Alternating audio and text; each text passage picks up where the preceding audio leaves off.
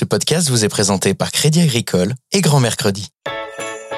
Grands-parents sereins, grands-parents sereins, le podcast qui vous permet enfin de garder vos petits-enfants l'esprit libre. Bonjour les grands-parents. Chers grands-parents, aujourd'hui dans ce nouvel épisode de Grands-parents sereins, c'est Laurence, grand-mère de 11 petits-enfants qui nous a confié sa question. Grands-parents sereins, quand s'occuper de ses petits-enfants ne devient plus qu'un plaisir. Nous sommes des grands-parents connectés. Nous avons chacun un smartphone. Et cet été, nous recevons nos petits-enfants, dont le plus grand a 14 ans. Nous voudrions établir des règles concernant les écrans, autant pour les téléphones que pour la télévision. Quelles sont les bonnes règles et pour quels âges? Chère Laurence, le docteur Anne Sénéquier, pédopsychiatre, vous répond. Bonjour les grands-parents.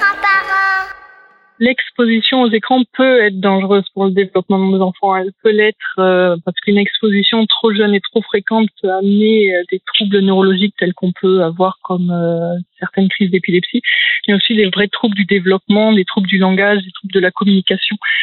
Ça, c'est le revers de la médaille, mais il y a un côté aussi positif, euh, ludique et, et éducatif des écrans, mais par contre, il faut qu'elles soient accompagnées. Il y a une règle assez simple, la règle des 3, 6, 9, 12, pas d'écran avant 3 ans, pas de console portable avant 6 ans, pas d'internet avant 9 ans et pas de réseaux sociaux avant 12 ans. Après là, on est dans la théorie. Pour bien accompagner ces enfants sur euh, l'outil média, en fait, on va adapter en fonction de l'âge de l'enfant. Donc euh, avec les tout petits, on va être présent et on peut euh, commenter le dessin animé ou l'activité. Avec les plus grands, on peut les laisser un petit peu plus en autonomie et d'autant plus en les responsabilisant sur le début du dessin animé. On allume la télé, euh, c'est eux qui vont effectivement l'éteindre aussi.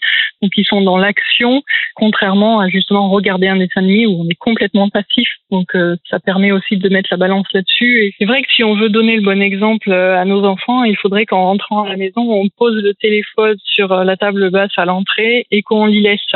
Qu'on réponde au téléphone de la maison et qu'on parle avec la famille, très bien. Qu'on réponde aux mails ou aux textos qui arrivent euh, au milieu du repas, c'est clairement pas le bon message. Donc euh, effectivement, euh, vu que les enfants apprennent par mimétisme, si nous on est toujours dans notre téléphone, dans notre ordinateur, dans notre tablette, il est fort à parier qu'il y ait un moment donné, peut-être pas ici et maintenant, mais dans quelques années à l'adolescence, il vous renvoie.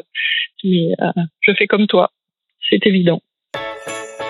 Grands-parents sereins, grands-parents sereins, le podcast qui vous permet enfin de garder vos petits-enfants l'esprit libre. Chers grands-parents, vous voilà prêts à vivre des moments magiques avec vos petits-enfants en toute sérénité. Ce podcast vous est proposé par Crédit Agricole et Grand Mercredi qui vous donne rendez-vous très prochainement pour un nouvel épisode de Grands-parents sereins. À bientôt. Au revoir les grands-parents.